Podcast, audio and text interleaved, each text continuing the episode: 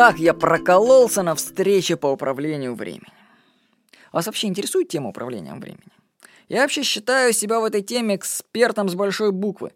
Ну, потому что времени у меня целый день свободный, а деньги уже поступают сами с собой на мои счета. И проблема свободного времени для меня это не проблема. Я ее решил. Я даже создал свой курс на эту тему. Он называется «Могущество времени».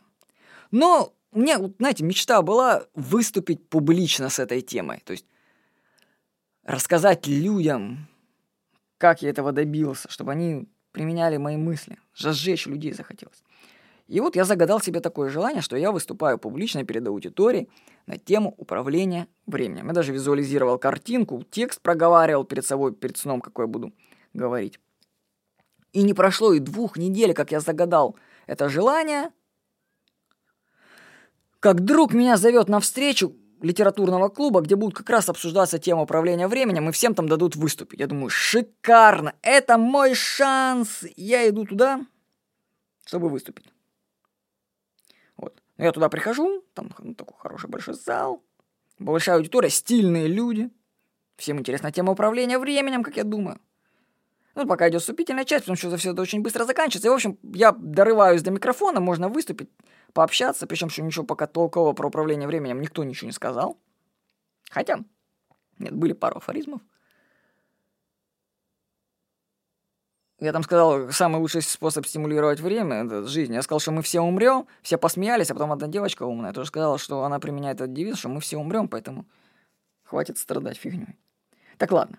Значит, вот, я дорываюсь до микрофона и начинаю толкать свои идеи по управлению временем, что времени много, что его надо накапливать. Представьте свою жизнь в виде одного дня. Вот, например, я вам сейчас тоже скажу идею из курса и то, что я рассказывал люди. Представьте, что вся жизнь — это один день 24 часа. И представьте, что вы, допустим, планируете жить, ну, допустим, в среднем там 80 лет. Значит, если вам сейчас 20 лет, это 1 четвертая жизни, 1 четвертая дня, это 6 утра всего. То есть для 20-летних это всего лишь 6 утра. Если 40 лет, это 12 часов дня. Вопрос, можно ли сказать, что в 40 лет жизнь только заканчивается? Ну это бред. Это всего лишь 12 часов дня. Жизнь только начинает разворачиваться. В принципе, если вам там лет 30, то где-то 9 там, утра, где ну, в зависимости от того, как вы продолжительность жизни выставите относительно часов. То есть вы можете так рассчитать. Но, в принципе, получается, что 30-40 лет – это еще первая половина дня, а самый движняк начинается во второй. То есть времени огромное количество. Но это была одна из идей. Так вот, я там выступаю, а люди не слушают.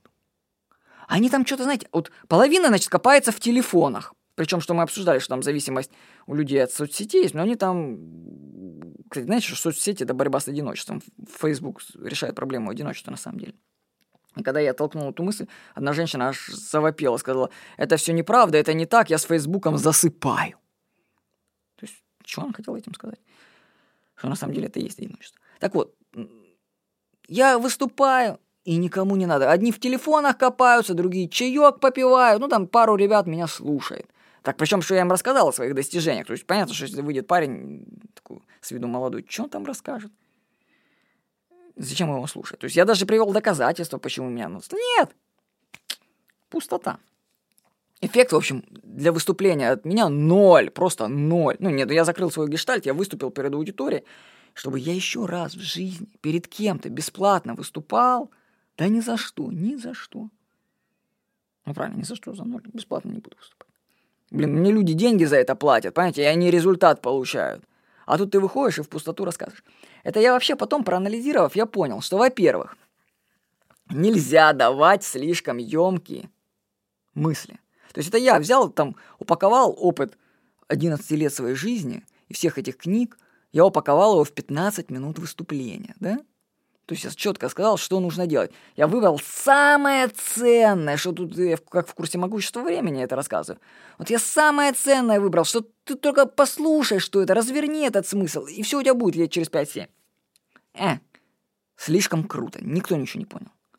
Слишком емко. А потом меня второе озарение послушало. Посетило. Люди, которые приходят на тренинги по управлению временем – им по определению не нужно это время. Они занимаются субституцией, подменой. То есть они идут для галочки туда. Самая неблагодарная аудитория, получается, те, кто не умеют управлять временем приходят на курсы по управлению временем. У меня, кстати, есть заметка, как я постиг дзен или управление временем, где я провел самый свой лучший тренинг по управлению временем. Этот тренинг не состоялся. Представляете? Повторю.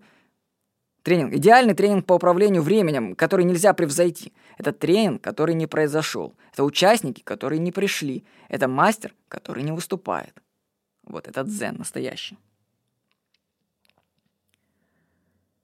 Так что прокололся я с этим встречей. Ну, как я опыт получил, даже один контакт завязал интересный. Все-таки один. Все остальное я понял, что не для меня. Это бесплатно выступать перед аудиторией бесполезно. Тем более рассказывать что-то слишком умное для них.